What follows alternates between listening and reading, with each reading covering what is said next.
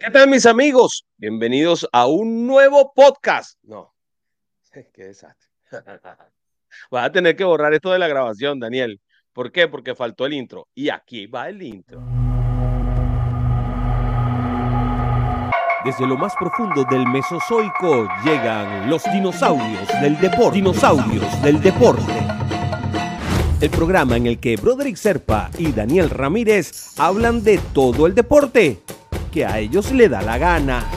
Con Vivi Castillo, Bruno Gómez y Bran Machiavelli, que siempre hablan cuando los dejan. Este es un podcast para la generación X, Y, Z, W, QI. Dinosaurios del deporte.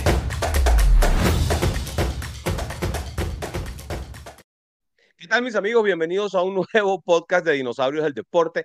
Cuando uno hace las cosas en vivo, como la estoy haciendo yo ahora, las cosas pasan como tienen que pasar. Y entonces a mí se me olvidó poner el promo primero, o mejor dicho, la presentación primero, y entonces arranqué yo hablando tonterías, porque así soy yo. Yo soy un hablador de tonterías. Daniel Ramírez, ¿cómo estás? Estos dinosaurios del deporte.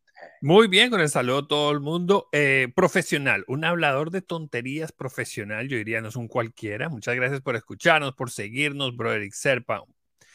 Eh, Daniel Ramírez aquí con mucha energía, con un momento para traerle algo, un desconecte de todo su día, todos los problemas que todos tenemos. Bueno, vamos a hablar de lo mejor que existe, que es el deporte hablar de todos los deportes de los que Broderick nos deje hablar. Obviamente hay muchas cosas pasando y eso es lo que traemos cada semana en Notarios del Deporte. Es un, un ratico chévere para que usted se desconecte, lo escuche, vea el video, si se atreve a hacer tal locura de vernos en video, no escuche el podcast en todas partes, ahí estamos. Con la colaboración de nuestros amigos, porque esto no se hace solo. Vivi Castillo nos habla de fórmula, ella es la reina del Fórmula, va a traer todo el año, nos va a traer los detalles de lo que está pasando, Hamilton va a volver, qué, qué sucede, eso Vivi Castillo, Bruno Gómez, de todos los deportes Bruno nos puede hablar, pero fútbol lo hemos traído castigado, solo habla de fútbol porque es el que más sabe. Todos nosotros no, la pasamos bien y hablamos mucho, pero él sí sabe. Nos va a contar sobre todo en Miami, porque es un programa enfocado eh, cómo vemos el deporte y el mundo desde Miami. Estamos en Miami y así que, ¿qué, qué, ángulo le damos? ¿Cómo vamos? Bruno nos va a traer más que todo del Inter de Miami. Los detalles, es un equipo joven con mucho show, con mucha expectativa más del buen fútbol que han logrado en los últimos años, pero va mejorando y él nos va a ir traer cada semana qué está pasando y qué no está pasando. Un movimiento latino en el Inter empezó así, después se cambió, fue otra muy europeo, ahora vuelve a, a, más latinoamericanos y un fútbol más latino. Obviamente en Miami hay mucho latino, la mayoría de gente que va al estadio es de descendencia latinoamericana. Brad Machiavelli nos va a hablar también de boxeo, nos habló de tenis, hoy nos trae un poco de tenis, así que el, el gran experto en tenis desde Buenos Aires y nos, nos da también su vista desde allá, cómo lo ve. Con mucho, mucho gusto les traemos todo. Nos pueden ver por YouTube, por Brody Serpa, por Beisbólogo, Twitter. Pueden hablar con Rob Beisbólogo. Siempre está con sus Twitter panas muy, muy pendiente. En Facebook, Brody Serpa, este programa, usted probablemente lo está viendo en Facebook. Muchísima gente siguiéndonos por todos los grupos de Facebook. Muchas gracias por estar con nosotros. Le damos un gran abrazo, una bienvenida a Radio Deportes que trae este programa, que le trae a toda la gente. Acérquese, acérquese a nosotros, escríbanos. Puede también escribir Dani Deportes, a Vivi, a Bruno, a Bran, a todos. Es un gran programa con mucho cariño que le traemos a ustedes para hablar de deportes, hablar de todo un poco. Cuando yo me desaparezco, porque esto es un podcast y esto no, es, no, es, no debería ser tan formal, es porque estoy compartiendo en todas las redes sociales para que ustedes tengan acceso y puedan podamos tener más gente. Pueden compartir con nosotros cuando quieran, lo que quieran, conversen, díganos, em, digan lo que les dé la gana eh, y, bueno, nada, nosotros responderemos lo que nos dé la gana a nosotros también, porque aquí esto es, totalmente sin filtro. El Clásico Mundial está rodando, yo cargo mi, mi gorra de Venezuela. Hoy arranca Venezuela contra República Dominicana en el grupo D, el grupo de la muerte, un grupo muy complicado, un grupo... Em, me hacían una entrevista, Daniel, hace unos días y, y, bueno, yo decía que aquí no hay lugar a sorpresas. Y me, me, me no sé si, si causé cierto escosor en la gente que me estaba haciendo la pregunta, ¿no? Pero, mm, pero sí, no hay lugar a ningún tipo de, mm, de, ¿cómo se llama? De sorpresas en el grupo C, en el grupo D. ¿Por qué? Porque es fácil, porque es sencillo cuando eh, em, clasifican dos en un grupo donde hay tres de los mejores equipos del mundo, ¿verdad? Es difícil que a Nicaragua o que a Israel le dé chance de dar una sorpresa. Es decir, este grupo está asegurado entre Venezuela, Puerto Rico, República Dominicana. ¿Por qué? Porque si República Dominicana le va muy mal, pues los otros dos se van a meter.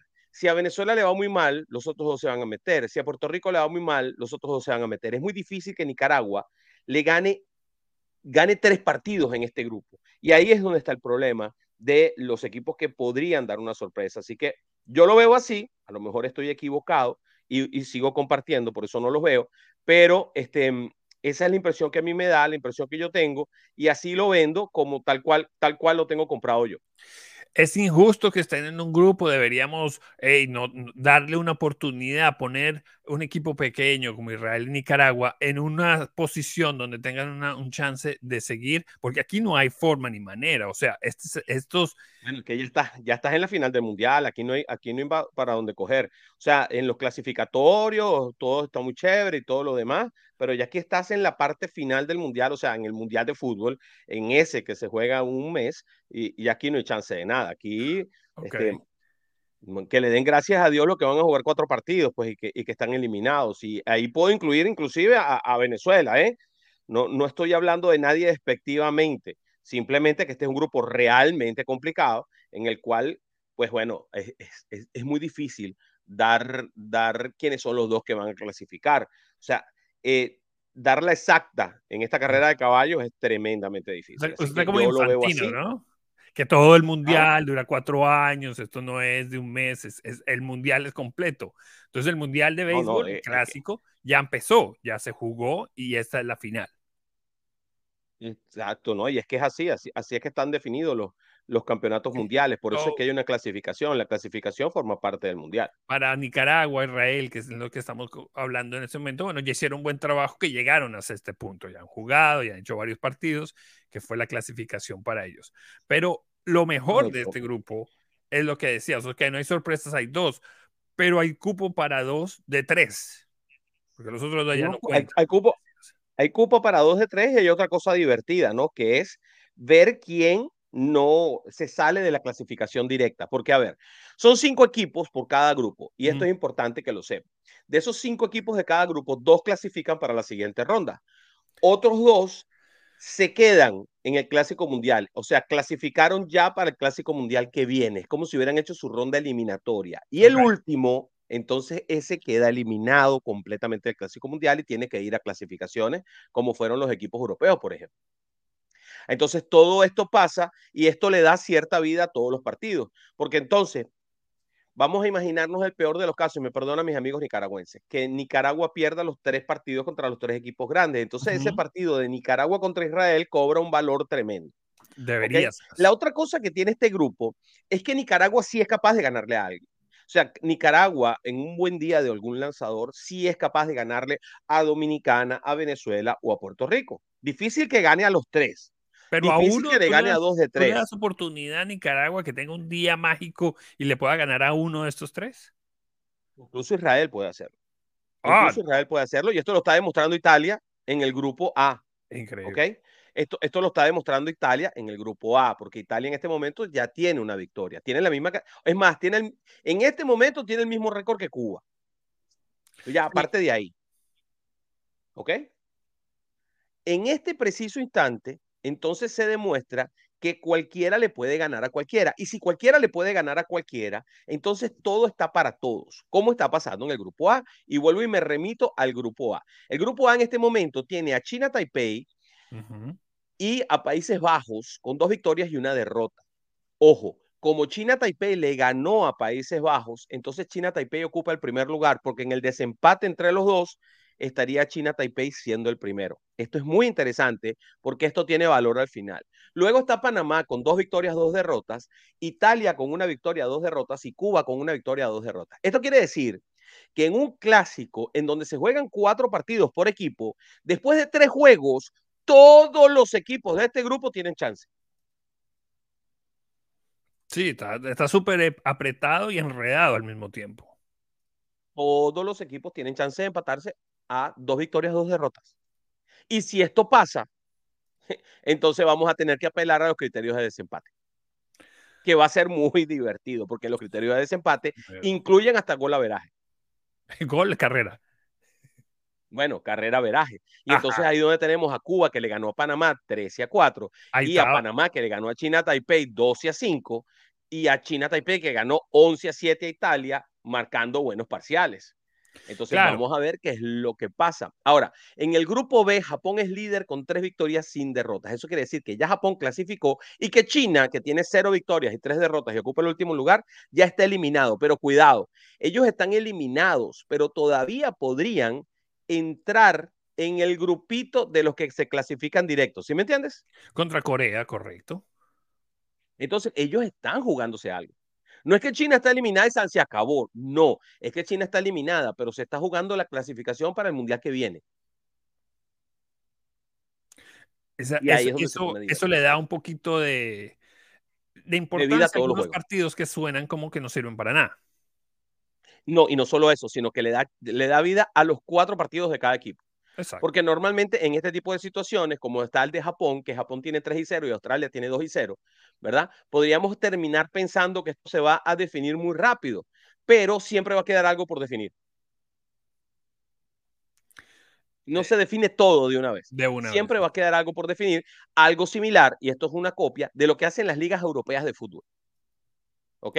Que te dejan la parte de abajo para eliminación, están los que suben el ascenso, están los que juegan Champions, los que van a Europa League. Entonces, casi siempre, aunque estés hacia el final, siempre vas a estar jugando algo.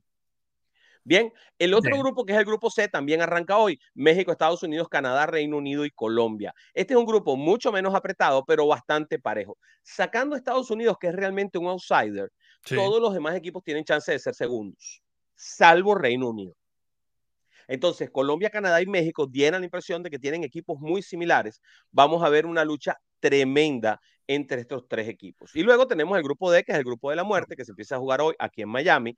A las 7 de la noche voy a estar por Univisión Radio 1140M en Miami, pero a nivel nacional, eh, llevando este juego junto con el Beto Ferreiro.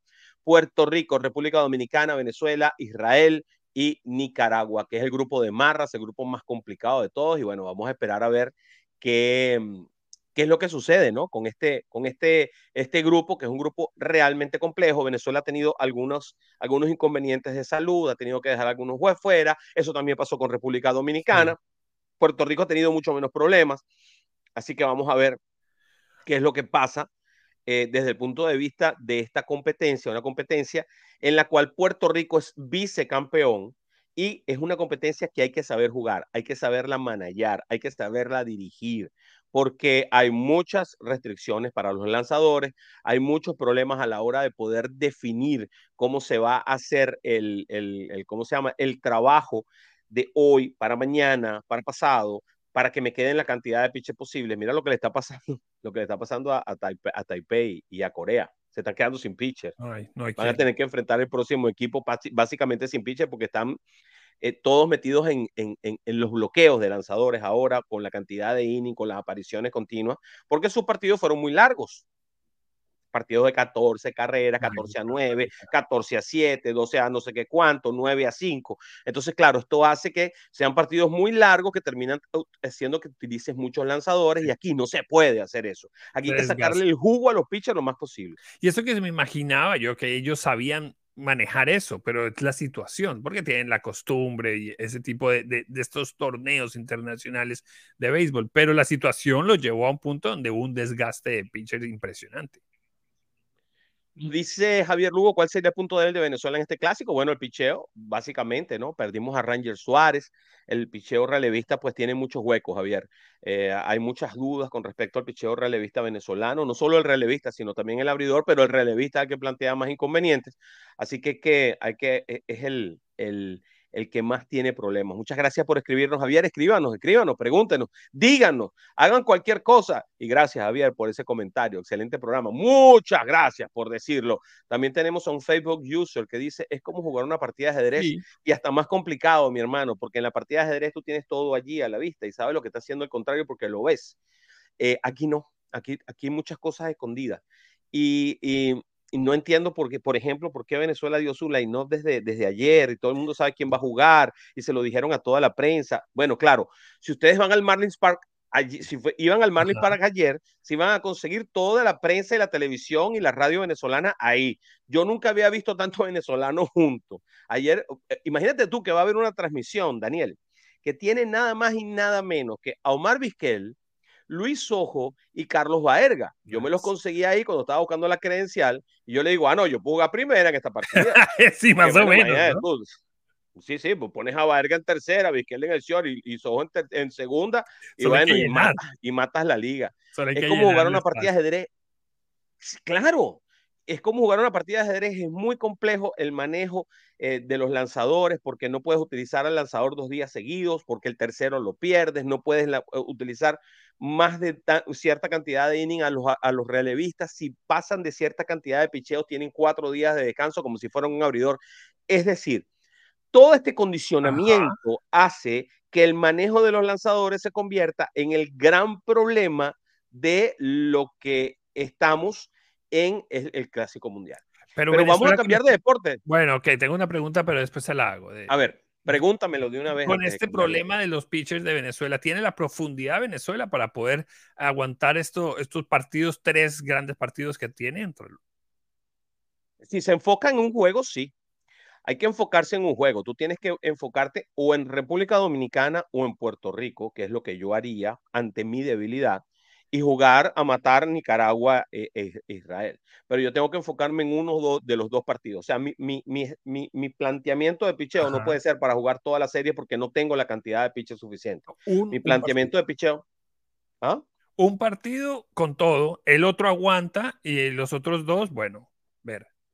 Sí, tú, tú vas a tratar de ganar todo, pero tú vas a poner lo mejor de tu staff o contra República Dominicana o, o, contra Puerto Rico, tú tienes que escoger, eh, analizar bien, ¿verdad?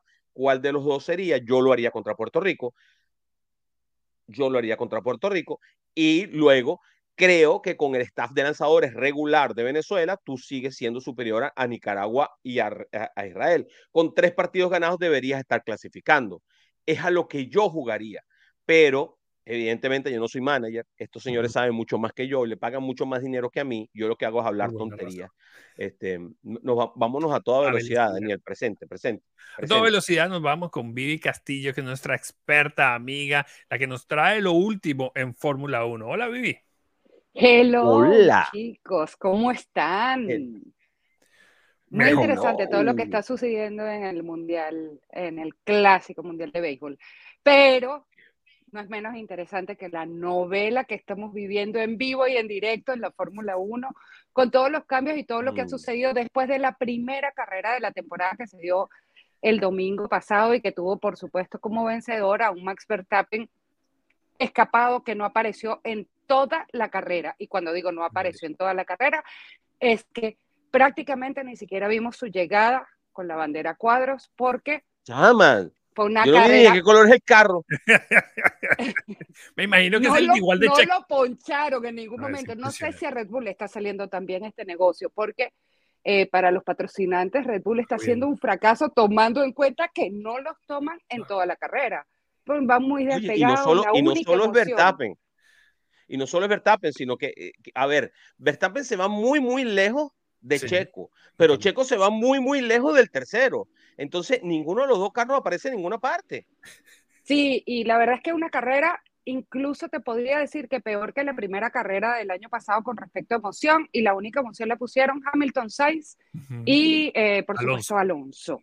Eh, un Bien, carrón de Muy Alonso. sabroso lo de Alonso. De hecho, si ustedes se fijan lo que sucedió en los medios el día siguiente, los días posteriores, en cuanto a lo que tiene que ver con la carrera, tampoco apareció Verstappen, tampoco apareció Checo Pérez, la estrella fue Alonso, un Alonso que vuelve al podio después de dos años, pero que vuelve en unas condiciones totalmente diferentes porque vuelve con un carro que es mucho más competitivo, con un proyecto mucho más sólido que el plan de Alpine de aquel momento.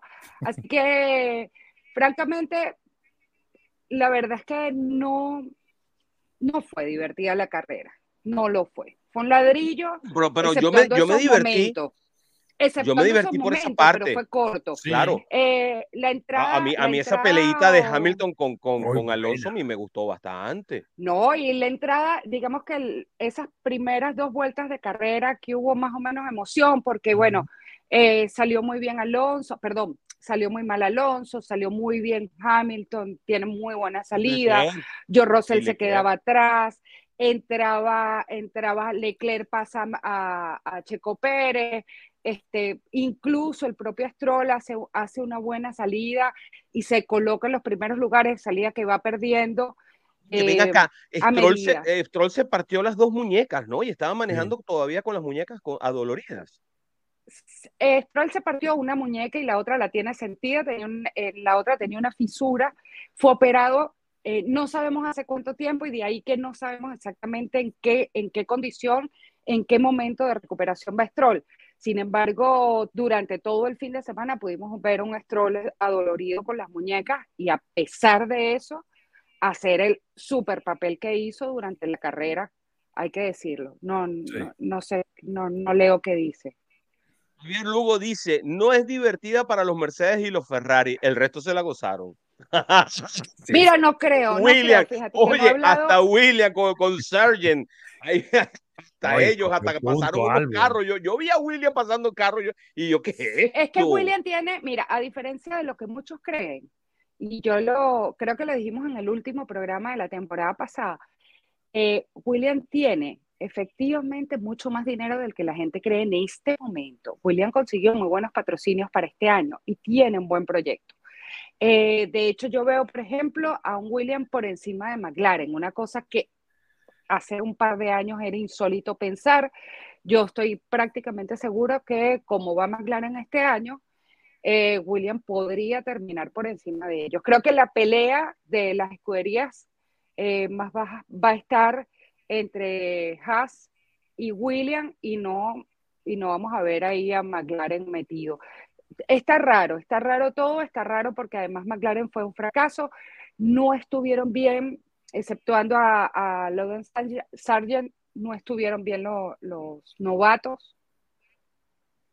Eh, Piastri. lo de Piastri fue un desastre.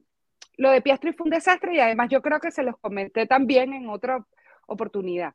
Me ha pasado que cuando llegan con demasiado ruido, generalmente terminan, pero en el, en el pozo y terminan no siendo. Piastri tiene un palmarés increíble para estar en la Fórmula 1, pero hay que probarlo. Hay que probarlo. Las categorías inferiores no son la, no es la Fórmula 1.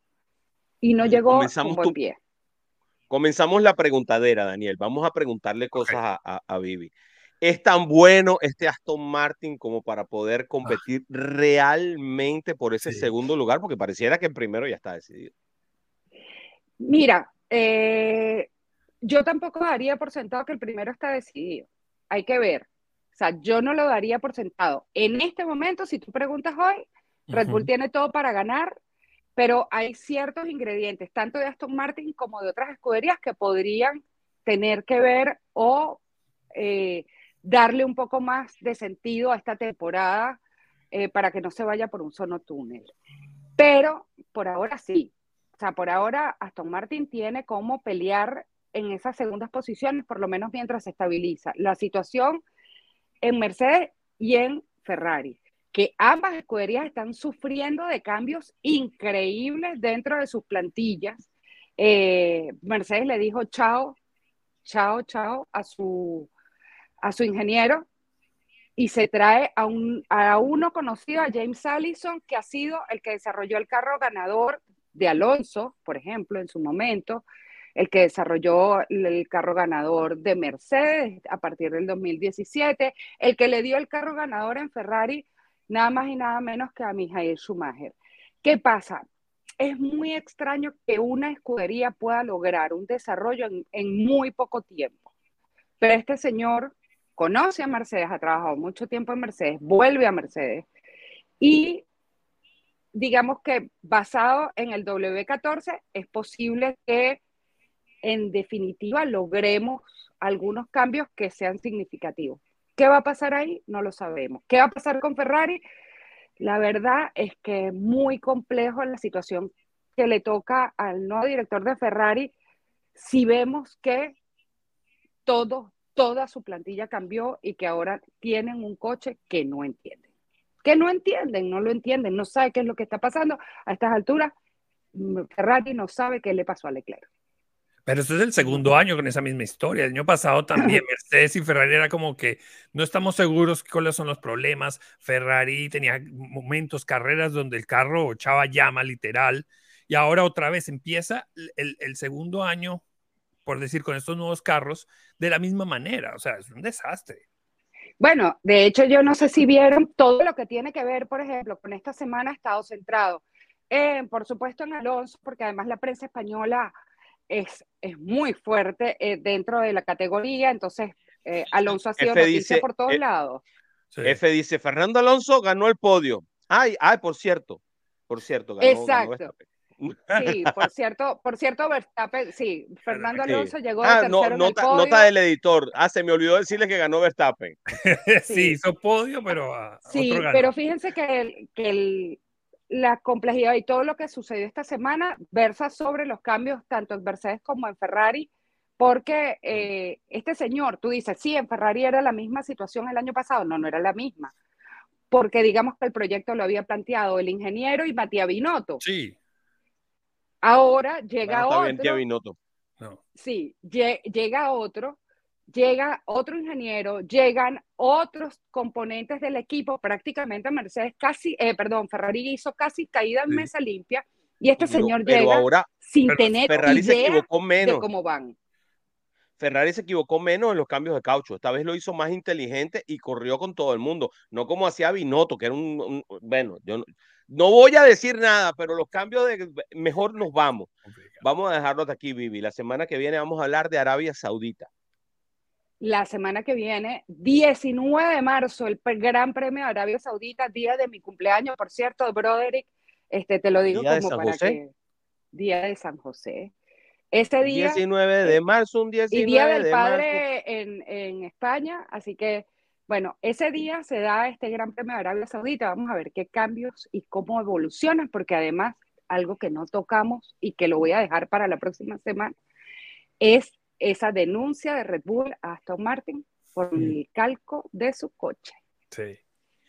Una denuncia de esa y también está en la otra que dice que esta gente se robó el año pasado la... Mejor no digo nada. Gracias, Vivi.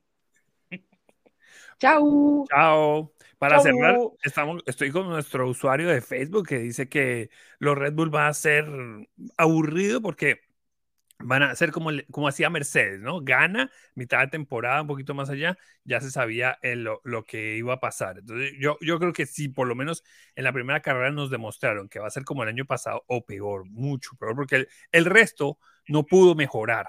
Entonces, yo estoy, yo estoy contigo. Y Javier Lugo tiene un buen punto, que Alonso ahora le, volvió a, podio y va a quedar con esa ganita y ese carro que tiene, tiene buena pinta bueno, entonces de pronto va a poder pelear. Yo creo que segundo lugar, pero algo de emoción le va a poner un veterano como Alonso que demuestra que todavía tiene.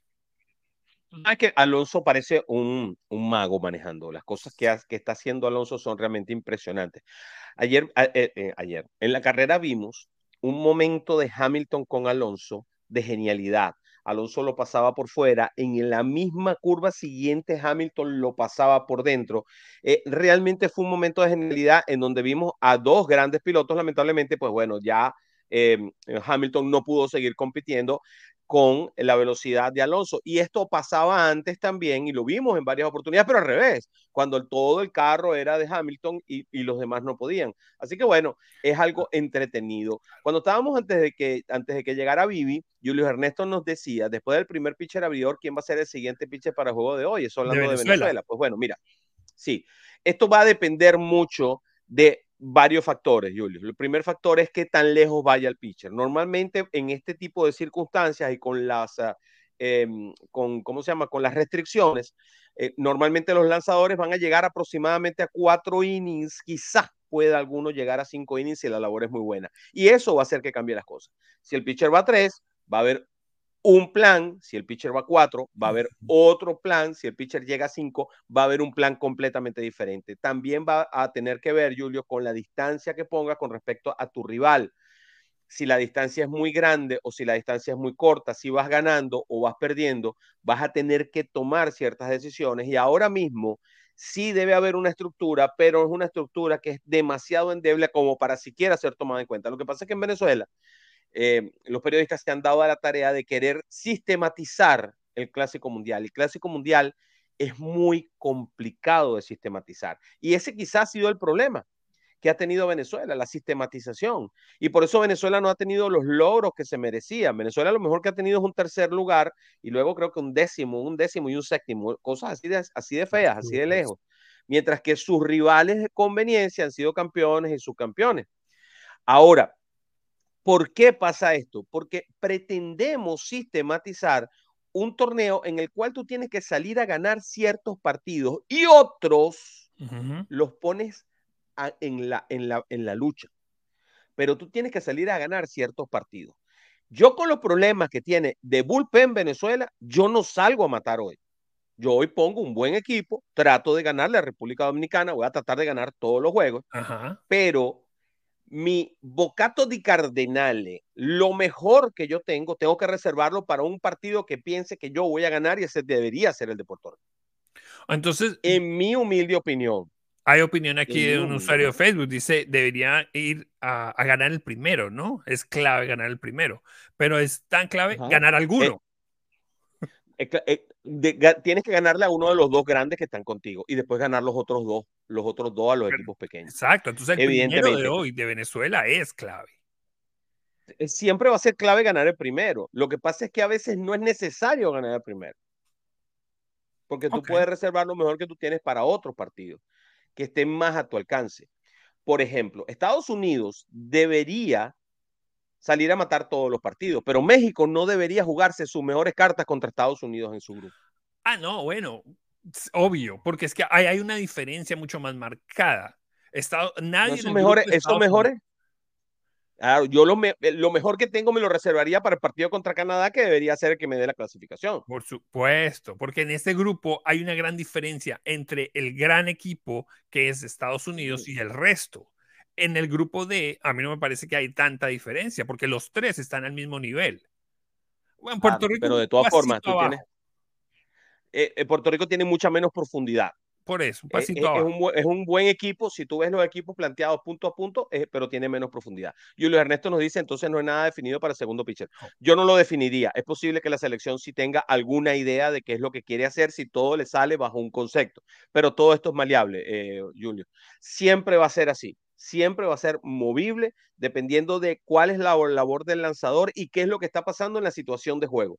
La situación de juego es muy importante porque si tú arrancas con seis carreras en los tres primeros innings, ganando 6 a 0 a República Dominicana, tu pitcher te está dando cuatro innings y va, va a arrancar el quinto, todo lo que habías planificado se cambió. Si el lanzador tuyo te da una entrada y te lo matan a palo y República Dominicana te hace ocho carreras, todo lo que estás pensando este, también se te va a caer. Es decir, todo tiene que ver con la situación y la circunstancia de juego.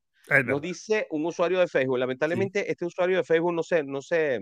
No tenemos tu nombre. Eh, identifica, sí. Dice, pero, Puerto Rico sabe, suele jugar muy bien estos torneos. claro que sí, suele jugar muy bien estos torneos. Lo sabe Perdón, jugó muy bien los dos últimos torneos, pero los primeros fue un desastre también. Entonces, todo eso también depende de la generación y depende de una serie de circunstancias porque todo es muy circunstancial. Así como circunstancial es, Daniel, que se va a llevar a cabo aquí el gran torneo en Miami, que es el Open de Miami, hablando de tenis, y resulta que Novak Djokovic no puede entrar en los Estados Unidos.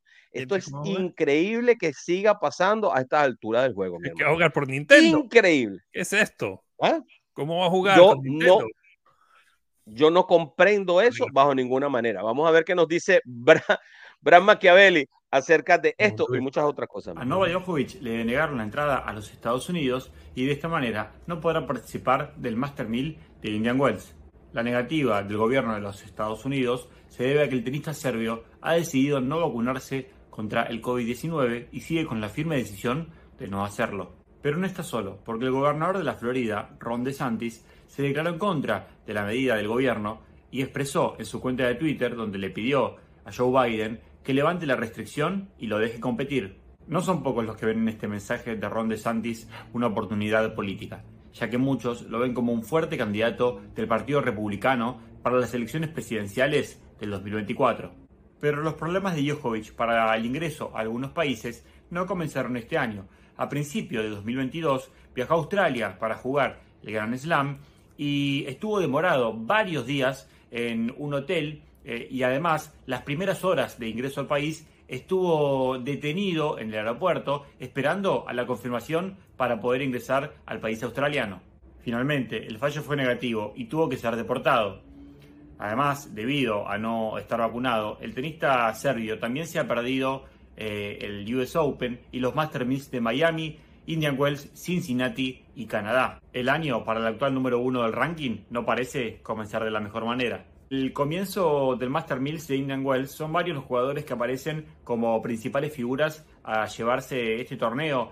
Carlos Alcaraz aparece en, este, en esta posición, pensando en que Novak Djokovic eh, no va a estar. Alcaraz aparece como el mejor clasificado en el ranking, pero a no olvidarse de, de otros grandes jugadores como Medvedev, Rudd, Murray y por supuesto Tyler Fritz, que eh, es el jugador que intentará en esta edición defender el campeonato logrado en el 2022. Carlos Alcaraz, pese a estar en un gran nivel tenístico, declaró que no se considera el favorito para ganar este torneo y aclaró que es por una cuestión de que hace mucho tiempo que no juega en esta superficie. Además, eh, sumada a la baja de Novak Djokovic, también hay que aclarar que otra de las grandes figuras que no estará en este torneo será Rafael Nadal, que por cuestiones físicas de una lesión no podrá participar de Indian Wells. Con capacidad para más de 16.000 espectadores, en el estadio Indian Wells Tennis Garden se definirá el domingo 19 de marzo el campeón del primer Master Milenio. Bien. Sí, claro, yo voy a estar ahí, Daniel. En el, en el de Miami, porque eh, el de Indian Wells no, no lo vamos a mandar a California. Eh, Dinosaurios del Deporte no tiene el presupuesto. Debería, mandarlo. Yo voy a estar en el, en el de Miami. En el de Miami, pues vamos a tener la oportunidad de tratar de hacer eh, algún trabajo. Vamos a tratar de tener a Carlitos Alcaraz. Yo tuve la oportunidad de, de hablar con él cuando estaba en el Junior. Eh, vino a Miami a competir en Junior, en la versión Junior de, de, Miami, y es un chamo a todo dar. Así que vamos a ver si lo podemos tener para que, para que los tengan. bueno, saludo a Iraín, Iraín Torres, nuestro buen amigo que está por ahí con nosotros. Ya, ya identificamos a Facebook User. Ajá, sí, díganos su nombre, digamos quién es, porque algunos de los ya no hay misterio. en el chat en vivo eh, no, no sabemos, pero recuerden que no, si no, no está viendo este programa, no lo está escuchando en vivo, uno nos puede también eh, hablar, bueno, nos puede mandar mensajes a Beisbólogo que sea súper, súper activo eh, Dani Deportes, mándeme un saludo. No estoy tan activo. No estoy en todas como el beisbólogo. O sea que en todas las redes, arroba beisbólogo, mándele a los Twitter panas, que son los amigos de, de Broderick. Él vive solo y amargado. Él siempre está muy amargado. Entonces, escríbale y pelee con él, que es lo mejor. Eso sí le alegra la vida a ese hombre. Cuando usted le lleva la contraria tiene que pelear, tiene que pelear. Por cierto, me acaban de mandar esto que me hicieron una pequeña entrevista junto con otro grupo de personas en La Voz de América. Les voy a poner allí para que ustedes tengan acceso allí, puedan también ver un poquito de ese comentario que estábamos haciendo. Julio Ernesto nos dice, detalle en la inauguración de nuestro pool, pusieron la bandera de Venezuela al revés.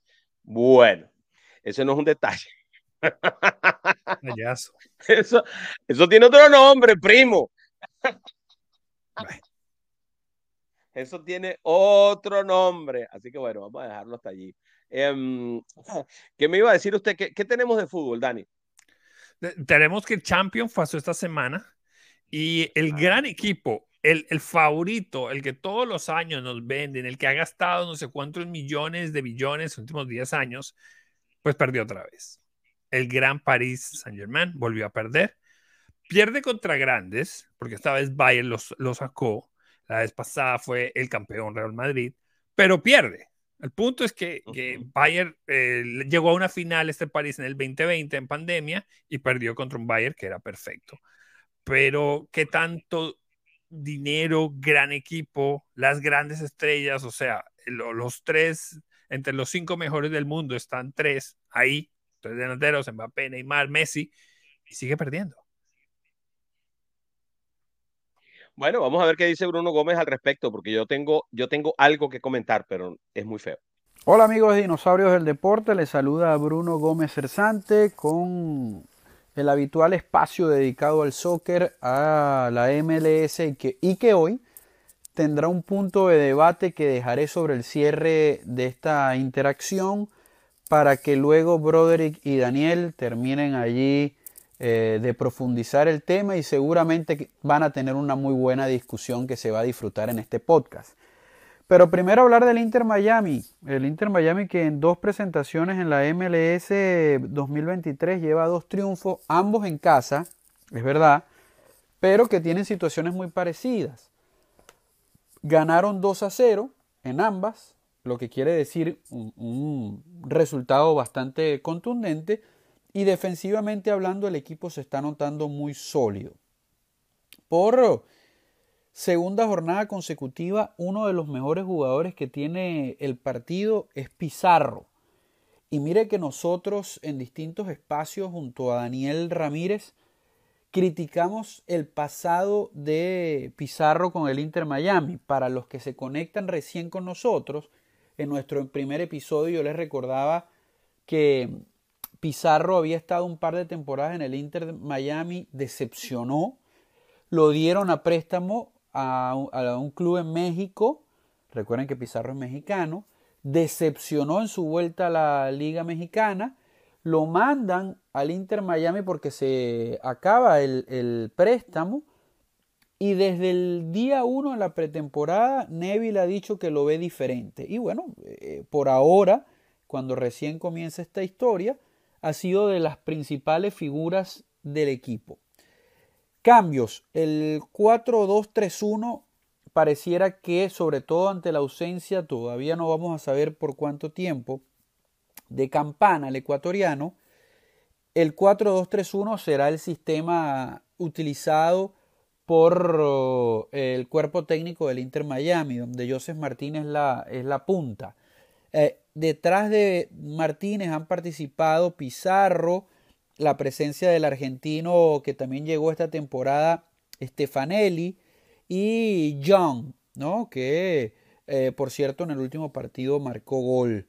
Eh, Jan Mota y Gregor, el capitán, son los volantes de recuperación y una línea de cuatro que, que tampoco tiene muchas variantes. Es interesante lo del Inter Miami, que va a tener este fin de semana su primera prueba fuera de, Fort Lauderdale del Drive Pink Stadium. Vamos a ver cómo le va, vamos a estar muy pendientes, por supuesto, pero ya por lo menos tiene este colchoncito de puntos que va a ser muy interesante. Pero les, debía algo para que Broderick y, y Daniel tengan esa, esa discusión deportiva. En redes sociales, luego de la eliminación del PSG, me llegaron muchas preguntas. Atención, todas relacionadas con Messi el fracaso de Messi, el fracaso del argentino nuevamente, la diferencia entre Messi y Argentina, el Messi de club y el Messi de Argentina. Se merece el de best y esa fue la que más me llamó la atención. Se merece el de best. Yo les voy a decir algo y es mi opinión, ya escucharán a, mis compañeros. Para mí, Messi es el de best 2022. Eh, ciertamente no le ha ido bien en Champions desde hace mucho rato, mucho rato. Ha fracasado tanto con el PSG y el, el Barcelona en los últimos años en Champions, pero hizo un cambio de chip cuando no podía con Argentina y sí podía en su club, ahora es al revés. Puede gustar o no, pero lo cierto es que el 2022 de Messi es ser campeón del Mundial, ser campeón de la finalísima, un torneo inventado pero que se jugó, ser MVP de ambos torneos, ser uno de los goleadores del torneo del Mundial, Eh, no fue el goleador, ojo, fue Kylian Mbappé, pero estuvo allí. Y no me hablen de los penales porque Mbappé en la final también cobró dos penales. Eh, es parte del juego. Para cobrar penales hay que pisar el área rival. Y si pisas el área rival te pueden generar eh, infracciones para terminar convirtiendo un penal y luego hay que convertirlo, como les decía.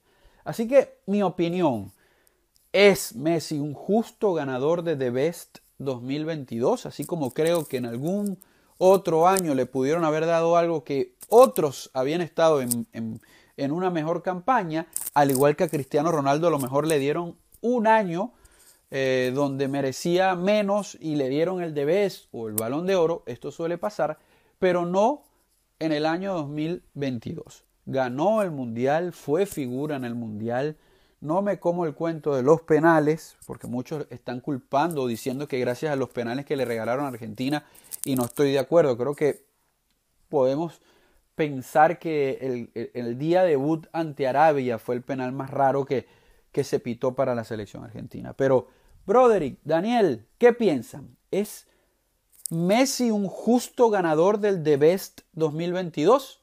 Yo me despido. Hasta la próxima.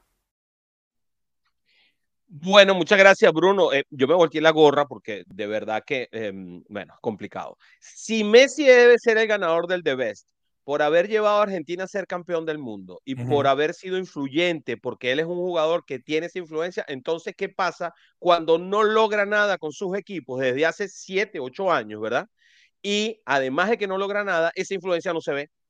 Porque tú tienes un equipo como el Paris Saint Germain en donde está Neymar, en donde está Mbappé, en donde está Messi, y los otros ocho son todos una mega estrella. Y se supone que Messi es la cabeza de ese grupo de mega estrellas y no los lleva a ninguna parte. Ah, bueno, a ganar la caimanera esa que llaman la Ligue 1 de Francia.